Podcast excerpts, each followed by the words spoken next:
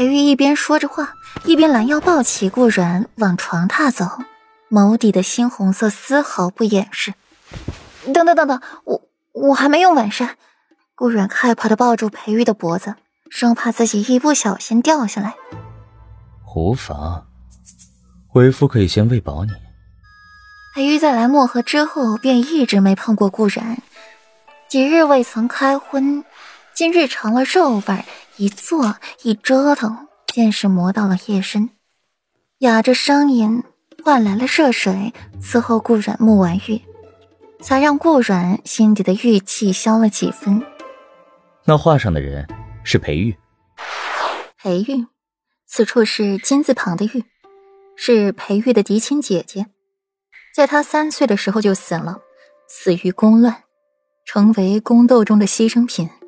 那时候还没有培育，嫡长女死了，先王妃悲痛欲绝，一蹶不振。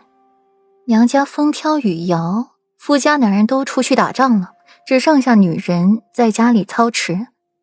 那一年，平城连下了一月的鹅毛大雪，边关的仗越来越难打了。死于战场上的士兵不多，倒有不少死在了这场大雪里，被活活冻死。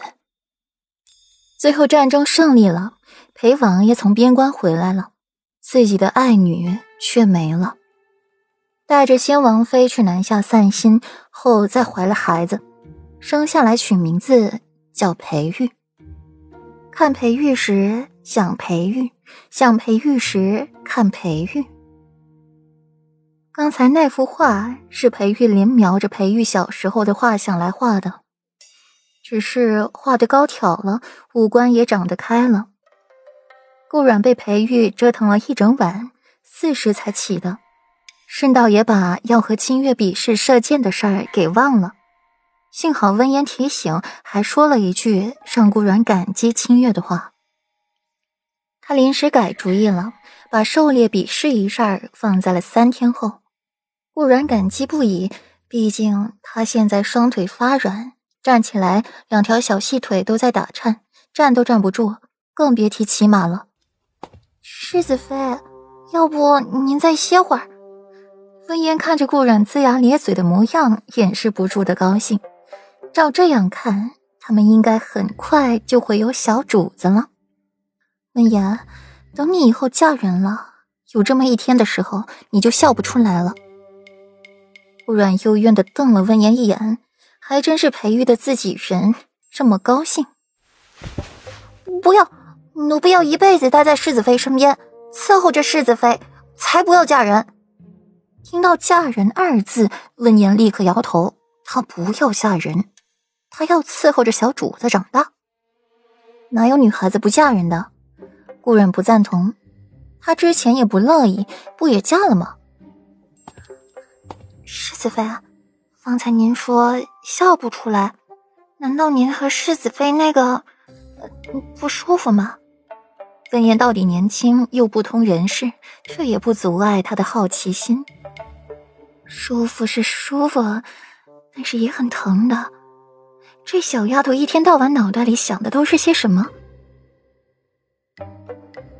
当然是想世子妃早日怀上小主子呀。顾然还在惊诧温言的话，便有一声清润好听的笑声传进耳膜。抬眸，是裴玉掀开帘子进来了。这个帐篷设计的格外精巧，有内外室之分，里面是供人休憩，外面是见客，有人来也不怕，避免了不少尴尬。裴玉淡淡的看了温言一眼，温言接收到讯息。收拾了东西就出去，不打扰世子爷和世子妃相处。裴玉坐在床边，替顾然拢了拢衣襟，掩盖住顾然脖颈上的吻痕，不给旁人看。女人也不行。怎么不回答？裴玉从怀中拿出一方温润的青色玉佩，放进了顾软的手心。刚触及到玉佩，便有丝丝的暖流传进身体。暖玉，暖玉极其稀有，正好绝佳的暖玉也是在墨城才有。裴玉什么时候去的墨城？